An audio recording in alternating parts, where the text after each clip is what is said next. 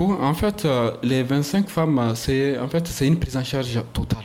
Si je dis prise en charge totale, il s'agit de, la prise en charge euh, médicale, bien sûr, qui est la première prise en charge. Il s'agit de la prise en charge en matière d'hébergement, de la prise en charge en matière de restauration. Et il s'agit même de l'acheminement et surtout de la recherche. La prise en charge a été déclenchée pour 25 euh, femmes, bien sûr, mais en nos jours, là où je te parle, on est plus de 27 femmes. Et ces femmes euh, viennent des différentes localités, des sites, des endroits très reculés de, la région de Gao. Il s'agit des communes de Tinahama, Ansongo, Bamba, Temera et de Gouchi. Et nous attendons aussi des femmes qui devront venir de Meneka, vu l'état de la route. Elles ne sont pas toujours arrivées, mais les femmes qui sont présentement euh, euh, là viennent de la commune Sonia Libera aussi et de Gonzore.